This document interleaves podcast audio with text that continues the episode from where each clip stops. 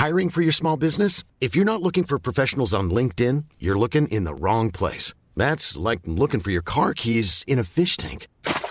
LinkedIn helps you hire professionals you can't find anywhere else, even those who aren't actively searching for a new job but might be open to the perfect role. In a given month, over 70% of LinkedIn users don't even visit other leading job sites. So start looking in the right place. With LinkedIn, you can hire professionals like a professional. Post your free job on linkedin.com slash people today.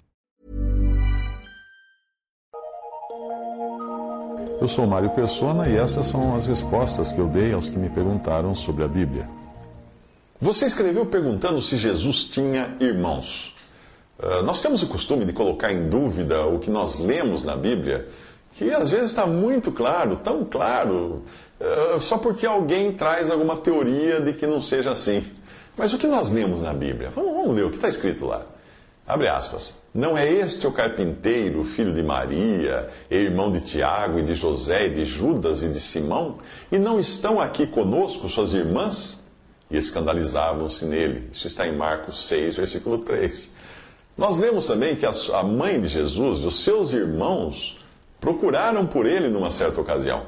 E nós lemos expressões como o irmão do Senhor no Novo Testamento.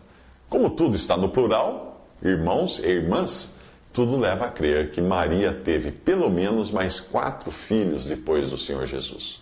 Seriam ao todo, no mínimo, três homens e duas mulheres ou mais.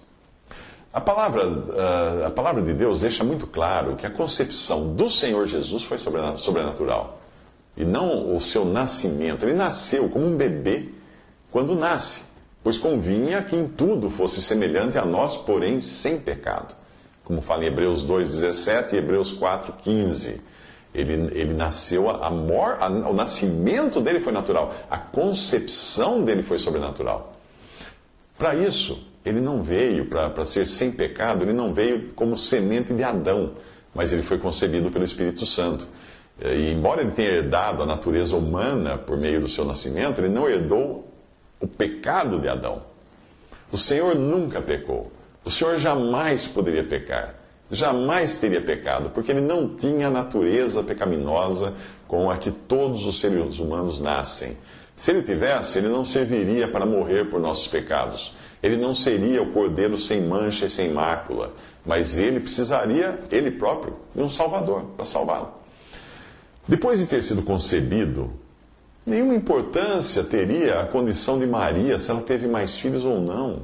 Se ela teve mais filhos ou não, isso não tem influência alguma na questão que é a principal questão. Jesus nasce, foi concebido sem pecado, nasceu sem pecado e nunca poderia pecar. Cresceu, viveu nesse mundo sem pecado. A doutrina católica tenta honrar Maria demasiadamente ao dizer que ela continuou virgem, como se o ato sexual fosse pecado. O ato sexual não é pecado. Ela podia ter um, um ato sexual com José, seu marido. Deus abençoou lá no, no Éden no jardim do Éden, o ato sexual, quando ele falou crescer e multiplicar-vos. Como que existe multiplicar? Deitando um com o outro. Então não tinha problema Maria se deitar com José. Era marido e mulher, não tinha nada errado. Mesmo que ela continuasse virgem, em nada isso mudaria a sua condição de uma pecadora necessitada de salvação. Percebe? Ela era uma mulher nascida de, de homem com mulher. Então ela tinha em si também o pecado original, a, a velha natureza, e ela chama Jesus de seu Salvador, não é? E baseado nisso, Deus teve, eh, Deus deve ter tido uma razão para não permitir que alguma Bíblia, inclusive na versão católica, os tradutores usassem a palavra primos para os irmãos do Senhor. Portanto, leia e creia no que você lê. E aceite com simplicidade. Não vá além do que está escrito.